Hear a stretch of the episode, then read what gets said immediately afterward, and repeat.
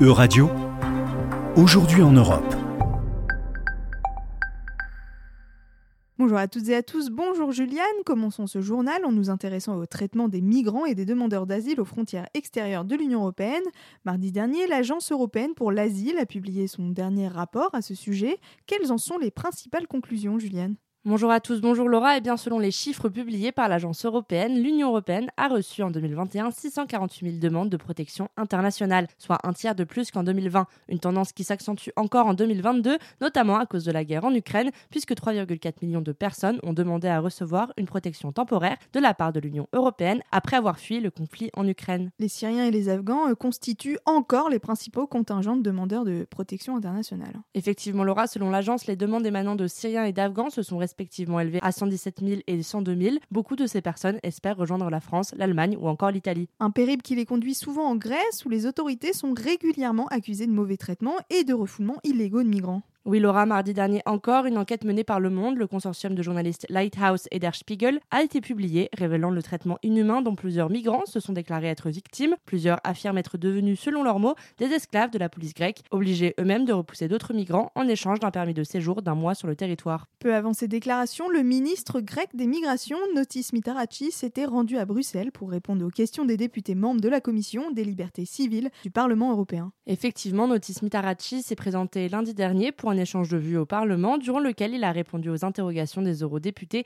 au sujet des différents rapports de violation des droits de l'homme à la frontière grecque. Une rencontre qui faisait suite aux allégations du Haut Commissariat pour les réfugiés, qui fait état de 540 cas de refoulement depuis le début de l'année 2020. Des accusations qui ne sont pas limitées aux autorités grecques, Juliane. Oui, la Lituanie, par exemple, s'est récemment fait épingler par l'ONG Amnesty International au sujet du traitement des migrants à la suite de la crise orchestrée par la Biélorussie l'été dernier. Le rapport fait état d'intimidation, de racisme institutionnel et de violences sexuelle qui vise à précipiter le retour volontaire des migrants dans leur pays d'origine.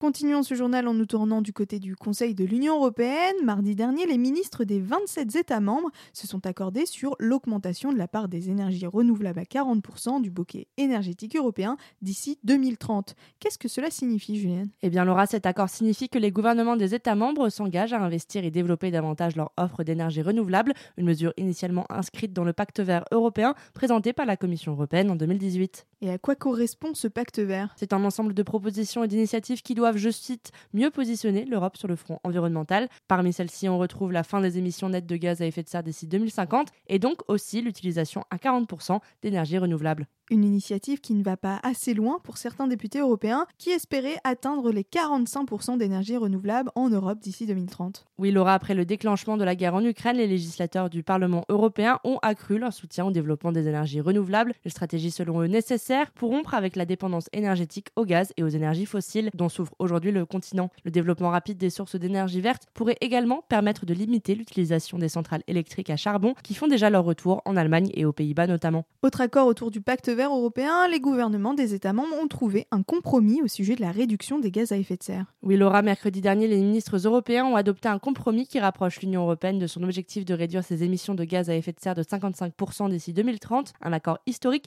bien qu'il comporte de nombreuses modifications par rapport au texte initial. Au milieu de la plus grande crise énergétique de l'Europe, nous avons lancé l'un des paquets climatiques les plus complets de l'histoire de l'UE. C'est néanmoins félicité le ministre allemand du Climat, Robert Habeck.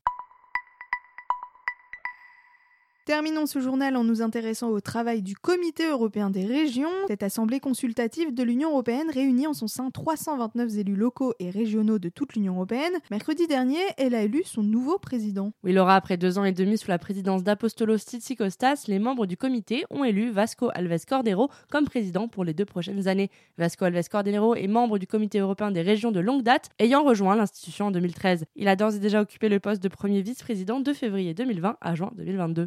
De quelle région européenne est-il originaire, Juliane? Eh bien, Vasco Alves Cordero est président de la région portugaise insulaire des Açores depuis 2012, un engagement local qu'il a décidé de célébrer lors de son allocution de mercredi dernier. C'est en raison de mon engagement envers les Açores que je suis ici aujourd'hui. Sans ça, je ne serais pas là, a-t-il déclaré. Et quelles sont les priorités de son mandat? Eh bien, le nouveau président a annoncé faire de sa priorité le renforcement de la démocratie, la défense de la politique de cohésion, la réalisation des objectifs du Green Deal de l'UE et l'amélioration du soutien régional à l'Ukraine. Merci Juliane et merci à tous pour votre attention. C'était Aujourd'hui en Europe. À retrouver sur euradio.fr.